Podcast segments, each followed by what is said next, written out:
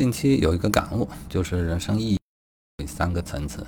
最低的一个就是它会受制于自然的规律，啊，就是最原始的人生的意义，比如食，比如色，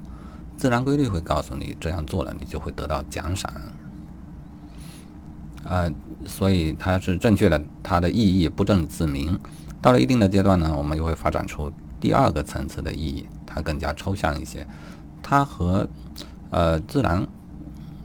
它并没有直接的自然的反馈啊，比方说学习的时候，我们和他人比成绩，啊，工作的时候我们和别人比赚钱多，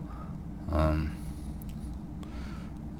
诸如此类的，嗯，自然规律里面没有这样的规则，这是人类自己发明出来的，但它的缺点是受制于社会评价，受制于他人。我认为人生的最高的境界就应该打破前两层，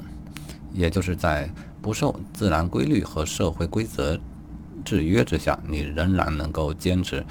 啊，这里不应该说不受制约啊，应该说不不依赖于自然规律给你的奖赏，也不依赖于社会给你的评价，你能够始终如一的坚持，这就是第三个层次。这将是我努力的方向和我希望达到的一个境界。